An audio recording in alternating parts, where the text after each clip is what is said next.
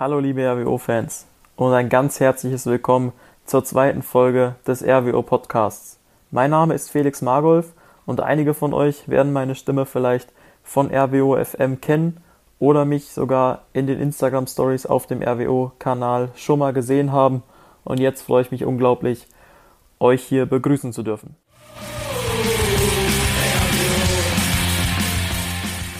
Ein ganz herzliches Willkommen, Christian Merz, hier in der zweiten Folge des RWO-Podcasts. Ich freue mich, dich begrüßen zu dürfen. Vielen Dank.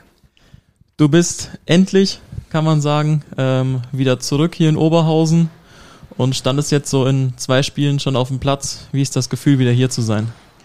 Ja, ich glaube, ich habe es in diversen Interviews schon gesagt, kann mich nur äh, wiederholen oder kann das Ganze nach jetzt ganz genau einer Woche bestätigen, dass ich wirklich sehr, sehr glücklich bin, hier zu sein. Äh, die ersten zwei Spiele wieder im Stadion Niederrhein waren natürlich in erster Linie erfolgreich, das ist das Wichtigste, aber auch von der Stimmung her mit den Fans gemeinsam die Siege zu feiern, das ist immer, immer wieder schön, ja.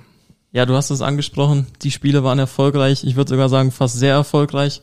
Der 3 zu 1 Sieg äh, gegen Lippstadt und dann das deutliche 13 ja. zu 0 äh, im Pokal. Ähm, was war das so für ein Gefühl, wieder aufs Feld zu laufen, wieder mit der Mannschaft zu sein, weil du hattest ja gar nicht so viel Vorbereitungszeit und wurdest ja fast ins kalte Wasser geworfen, mhm. standst dann auf einmal in der Startelf. Wie ging's dir damit?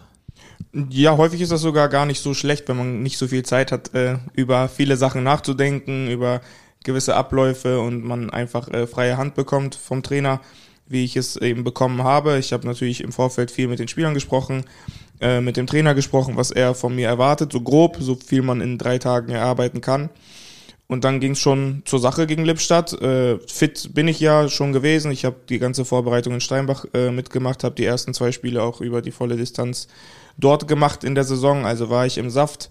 Dort hatte ich eigentlich gar keine Bedenken und spielerisch äh, auch nicht. Und es hat sich Gott sei Dank auch so bewahrheitet. Ja, der Start gegen Lippstadt war eigentlich äh, sehr gut. Ihr habt super in die Partie gefunden, äh, wart auch dominant und dann geht Lippstadt mit dem ersten Schuss der Partie so ein bisschen überraschend in Führung. Wie war so das Gefühl in der Mannschaft? Weil man hat nicht gemerkt, dass euch das irgendwie verunsichert hat, sondern ihr habt einfach weitergespielt und dann auch am Ende ja erfolgreich weitergespielt. Äh, genau, das wusste ich, äh, habe ich erst im Nachhinein so erfahren. Ich habe dann beim Auslaufen im Kaisergarten mit Nils Winter gesprochen und er sagte, Merzer, keine Sorge, das haben wir in der, in der letzten Saison schon 10, 15 Mal erlebt, dass wir in Rückstand geraten sind. Und äh, genau dieses Gefühl hatte ich aber auch, dass da eine Mannschaft auf dem Feld steht, die das schon mal durchlebt hat, die äh, jetzt nicht in Panik verfällt, sondern einfach so das äh, weitermacht, was ihr Plan war, den Plan weiterverfolgt.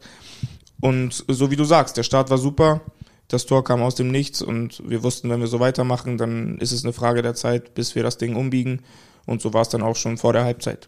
Was mir besonders beim Highlight-Schauen nochmal aufgefallen ist, äh, gerade nach dem zweiten Tor, du warst so mittendrin in der Jubeltraube und bist dann zu jedem Spieler nochmal hingegangen, hast jeden nochmal abgeklatscht und dich danach auch nochmal, ja, richtig, bist richtig aus dir rausgekommen, hast dich richtig gefreut. Ähm, das war ja schön zu sehen, dass, dass du das auch schon wieder, du warst ja schon mal hier, aber auch so lebst und, und damit sofort wieder mit vollem Herz noch dabei bist. Ja, das ist so. Das äh, mache ich jetzt aber nicht äh, unbedingt an dem Verein Rot-Weiß Oberhausen fest. Das ist, äh, liegt in meinem Naturell. Also egal wo ich spiele, identifiziere ich mich äh, mit meinem Verein. Ich hoffe, das kann äh, jeder meiner Ex-Vereine auch so bestätigen. Wenn es äh, um Fußball geht, 90 Minuten, dann ist es eben so, dass meine Mannschaft gewinnen soll. Ob es jetzt äh, wie gesagt, im Pflichtspiel ist oder selbst im Training. Heute habe ich verloren, deswegen nervt es mich ein bisschen. Äh, so, so ist das. Wenn, wenn der Schiedsrichter pfeift, dann geht es darum, das Spiel zu gewinnen. Genau, dann stand am Dienstagabend das Pokalspiel an. Ähm, wie geht man das an, wenn man weiß, man spielt jetzt gegen eine Mannschaft der, aus der Kreisliga? Da passiert es ja leicht mal, dass man sie unterschätzt. Und man hat es in der ersten Halbzeit, gab es ja auch so zwei Aktionen, wo die vielleicht mit ein bisschen Glück auch das Tor machen. Ähm, wie habt ihr euch darauf vorbereitet oder wie geht man in so ein Spiel, wenn man weiß, man ist eigentlich den Haushoch überlegen? Man, ja, man kann es so sagen, dass man das jetzt so als Trainingseinheit nimmt. Im Nachhinein äh, kann man sagen, dass es eine gute Trainingseinheit für uns war. Trotzdem äh, tut gerade äh, Rot-Weiß Oberhausen gut daran, äh, den Pokal ernst zu nehmen und all seine Gegner, die da auf, auf ihn zukommen. ähm, dass wir den Gegner ernst genommen haben, hat, glaube ich, Terra auch im Interview nach dem Spiel richtig gesagt. Das war ein Zeichen von ihm, dass er fast mit voller Kapelle äh, aufgelaufen ist und äh, im Vergleich zum Lippstadt-Spiel eigentlich fast gar nicht rotiert hat. Äh, das, das Signal kam sofort auch vom Trainer, eben durch die Aufstellung, dass wir hier äh, niemanden unterschätzen sollen und dann auch äh, im Spiel. Klar gab es dann die ein oder andere Situation, die etwas unglücklich war, die man natürlich verhindern muss äh, ob es jetzt gegen einen Kreisligisten ist oder in der Regionalliga, äh, das sind Sachen, die man abstellen muss äh, in der Hintermannschaft natürlich. Aber dann war es ein durchweg souveräner Auftritt mit sehr, sehr vielen schönen Toren, mit super Stimmung, Flutlichtspiel. Also ein Pokalabend äh, zum Genießen. Ja, es waren gestern über 1000 Zuschauer im Stadion, äh, was ich so gehört habe, wohl die meisten bei allen Erstrundenpartien. Ähm, ja, was, was gibt das für, dir, für dich so ein Gefühl? Du hast am Anfang gesagt, du freust dich auch wieder auf die Fans hier, auf die Stimmung. Äh, ist das schon so, so angekommen? Ja, auf jeden Fall. Ich glaube, äh, in jedem Verein, oder wenn ich mal so anfange, ich bin hierher gekommen, äh, mit vielen neuen Gesichtern konfrontiert worden in der Mannschaft, aber alte Gesichter in der Kurve. Und äh, das zeigt ganz klar, dass der, der Verein äh, von seinen Fans lebt und umgekehrt jeder äh, von, von den Fans profitiert. Und natürlich braucht es da auch jetzt nicht unbedingt einen besonderen Schulterschluss, weil wir wissen, wie wichtig äh, die Fans für uns sind und wir wissen, dass es nur gemeinsam geht. Aber da bin ich in Oberhausen äh, sehr, sehr guter Dinge, dass wir hier bis zum Schluss äh, frenetisch und lautstark und leidenschaftlich unterstützt werden. Ja, du hast es eben schon angesprochen, äh, auch bei deinen Ex-Clubs hast du immer alles rausgehauen. Ein Ex-Club von dir ist der SV Rödinghausen. Ja, genau. Da geht's dann am Samstag auch hin. Was verbindest du mit dem Verein noch? Ja, auch einiges. Also der Kapitän ist immer noch derselbe, Daniel Flottmann, mit dem habe ich noch äh, ab und zu Kontakt über die sozialen äh, Medien und so verfolge ich das natürlich, äh, wie der Verein sich weiterentwickelt. Ist immer im DFB-Pokal äh, für die ein oder andere Überraschung gut. Von daher wissen wir, was auf uns zukommt und nämlich eins der schwersten Auswärtsspiele der Saison, auf jeden Fall. Ja, Rödinghausen ist äh, vor der Saison so als der Geheimfavorit genannt worden, hat dann gleich 5 zu 0 gegen Köln 2 gewonnen, aber auch schon zwei Niederlagen gegen Lippstadt und Kahn Marienborn jetzt einstecken müssen. Was bedeutet das für euch oder was schließt ihr daraus? Das Spiel gegen Lippstadt habe ich jetzt äh, nicht so verfolgt, die Tore oder wie das zustande kam das Spiel gegen Kamerinborn schon. Da gab es eine Situation, die äh, ja mir sehr, sehr viele Fragezeichen äh, im Kopf hinterlässt, de, zum Elfmeter, die zum Elfmeter führt, was äh, eigentlich nicht so geht. Von daher kann man diese Niederlage auch gar nicht so richtig bewerten. Ich habe darüber auch mit Daniel Flottmann äh, gesprochen. Er meinte, dieses Spiel kann man eigentlich nur gewinnen. Und dann kommt dieser Pfiff zustande und dann stellt das das ganze Spiel auf den Kopf. Ähm, es nützt nichts auf irgendwelche äh, Ergebnisse zu gucken. Wir wissen, äh, dass Rödinghausen verdammt stark ist, dass äh, es ein auswärts immer unangenehm ist für uns und äh, trotzdem fahren wir dorthin, um zu gewinnen. Das ist natürlich klar. Genau, ihr habt jetzt ja die Form aus dem Lippstadt-Spiel natürlich im Pokal bestätigt. Wie ist denn momentan so die, die Stimmung in der Mannschaft? Ich sag mal, nach dem Köln-Spiel hat man ja schon gemerkt, dass man ja schon auch so ein so einen Knacks bekommen hat, weil es ja doch relativ deutlich auch war, erstmal das Spiel. Ähm, wie ist es momentan im Training? Jetzt kommt natürlich auch noch dazu die Woche, dass sehr heißes Wetter ist, äh, dass es nochmal anstrengender ist, jetzt durch den Pokal nochmal die Belastung. Wie läuft das momentan bei euch? Von diesem Knacks habe ich nichts mitbekommen, weil ich eben nach dem äh, Spiel äh, gekommen bin, am Donnerstag meine erste Trainingseinheit hatte. Von daher waren die Wunden da schon geleckt, äh, geleckt genau, und die, äh, der Blick schon voll nach vorne gerichtet auf das Lippstadt-Spiel die Stimmung ist äh, wirklich gut. Die, die Trainingsintensität ist hoch, äh, das, der Fokus ist da. Dann kommen natürlich auch die Siege äh, zur rechten Zeitpunkt. Dann trainiert sie sich auch immer etwas leichter und dann ist der ein oder andere lockere Spruch auch noch leichter von den Lippen. Von daher, ja, ich hoffe, das bleibt so und wir fahren diese Welle weiter.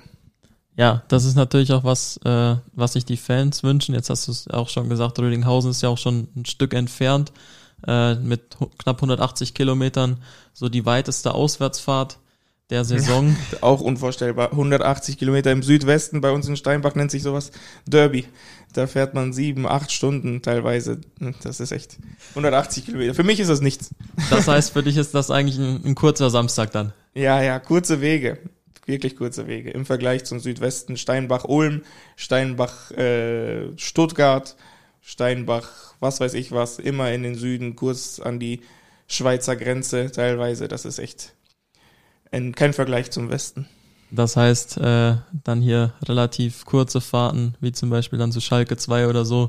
Das ist dann was, was dir eigentlich gar nicht bekannt vorkommt, wo du dich schon fast wunderst, äh, dass du schon wieder aus dem Bus raus musst. Ja, genau. Ich bin froh, dass es wieder so ist und nicht umgekehrt.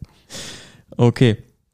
Ähm, um nochmal auf, auf dich zurückzukommen. Ähm, wir haben eben schon mal über deine Emotionalität gesprochen. Wie würdest du dich denn sonst beschreiben als Spieler auf dem Feld? Was zeichnet dich aus? Schon zum einen natürlich die Emotionalität, die ich äh, versuche äh, auf die Mannschaft zu übertragen oder auch aufs Publikum zu übertragen, aber dann auch natürlich meine fußballerische Qualität, die ich einbringen möchte, die ich äh, sowohl gegen den Ball als auch mit dem Ball vor allen Dingen einbringen möchte. Ballkontrolle, Spielübersicht, das Tempo zu bestimmen mit dem Ball, das ist so, das sind so Sachen, äh, die ich mir auf die Fahne schreiben würde zu meinen Schwächen, vor allem in letzter Zeit. Natürlich gehört der Torabschluss, daran arbeite ich auch schon mit Terra äh, darüber gesprochen, dass es da wieder um die Quote geht, die etwas zu erhöhen. Das weiß ich und äh, daran arbeite ich. Ich habe jetzt mal geschaut, ähm, mich bisschen vorbereitet im Herrenbereich. Stehst du bei 30 Toren? Mhm. Äh, welche Marke willst du da diese Saison knacken oder was visierst du da an? Ja, ich habe mit meinem Physiotherapeuten in Steinbach eine Wette laufen, aber die äh, behalte ich lieber für mich. Ähm, ja, ist schwer jetzt irgendwas äh, vorzugeben. Natürlich äh, möchte ich so viele Tore und so viele äh, Vorlagen machen wie möglich. Lass es am Ende zweistellig an Scorerpunkten sein, dann bin ich schon zufrieden als Sechser. Sollte ich äh, im Laufe der Saison auch etwas weiter vorne eingesetzt werden, dann wäre es auch gut, wenn ich noch die, die ein oder anderen Punkte mehr sammle. Wenn du sagst äh, zweistellig Scorer-Punkte, dann zählen da natürlich auch die Vorlagen zu. Auf wen bereitest du denn am liebsten vor? Wer ist denn so da der Mitspieler, den du immer suchst? Vor mir spielen eigentlich nur Waffen, ob es äh, jetzt äh, Leroy ist oder Anton Heinz ist oder Sven Kreier ist, spielt eigentlich gar keine Rolle. Natürlich ist es immer in erster Linie der Stürmer, der gefüttert werden muss, weil er sich durch die Tore definiert. Äh, Kilian Skolik habe ich gerade in der Aufzählung vergessen, der heute, der gestern äh, drei fantastische Tore geschossen hat und dann vom Publikum auch zurecht gefeiert wurde. Natürlich äh, möchte ich ihm auch das andere, das ein oder andere Tor vorlegen, das ist ja klar. Welche Spieler kennst du noch aus der aus der Zeit, weil du gesagt hast, dass du auch in der Kabine ein paar alte Gesichter äh, wiedergesehen hast? Mm, aus äh, Oberhausener Zeit Nico Klaas, Daniel Davari und Jerome Profeta, das müssten die drei sein.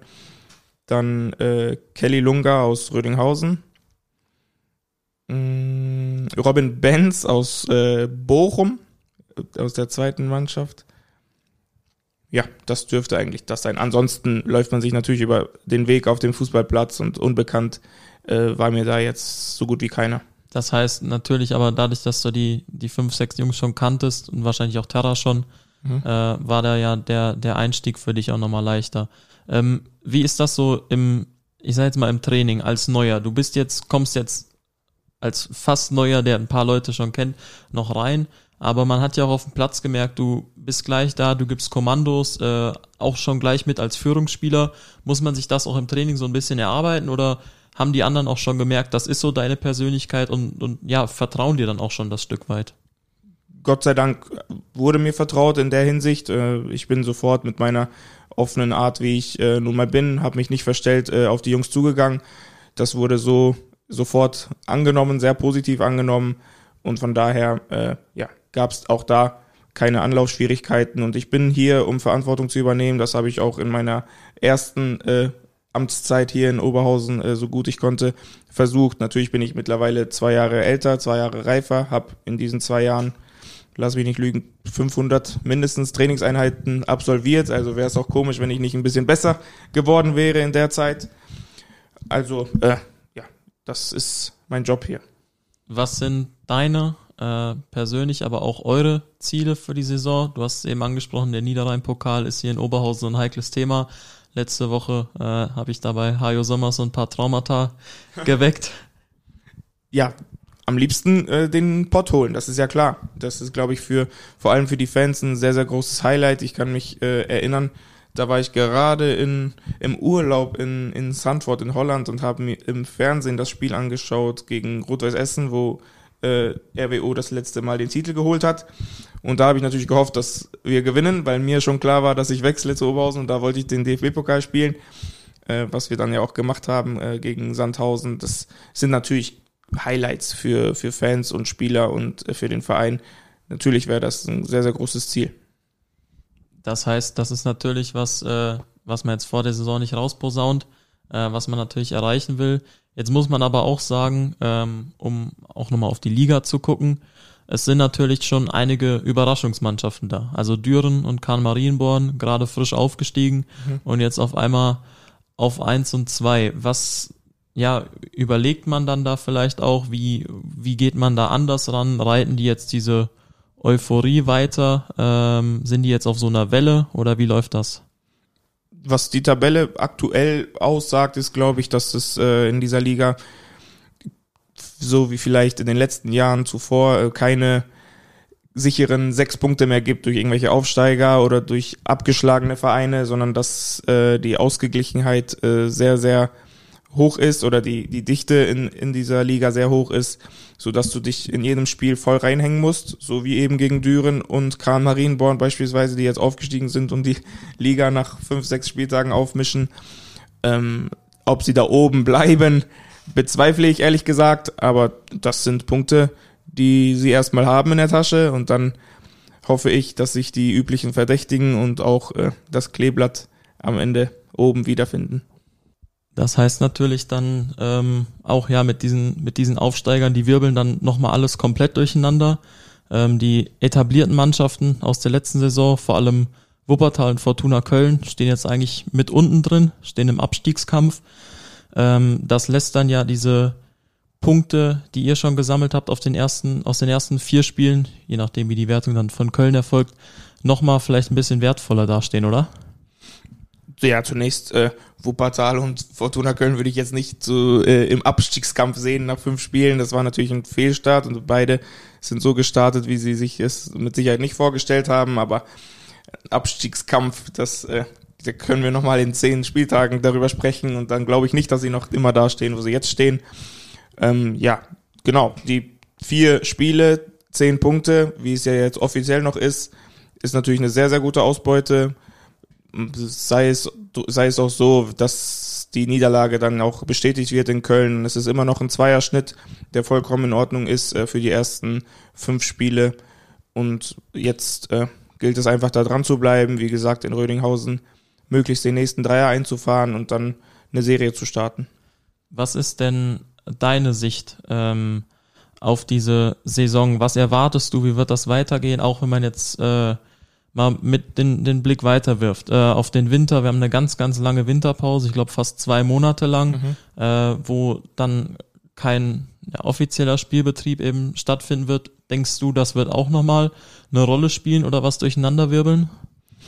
Du musst halt in Schlagdistanz sein, zumindest äh, zur Winterpause, um eben die, die Spannung hochzuhalten. Wenn du sagst, äh, du bist irgendwie das, was ich nicht glaube und was auch auf gar keinen Fall so passieren wird, zweistellig irgendwie hinten dran im Winter und dann ziehen sich diese zwei Monate Winterpause natürlich auch wie ein Kaugummi und bist nicht im, im ja, da wird man auch mal bei so einer Live-Sendung kurz unterbrochen.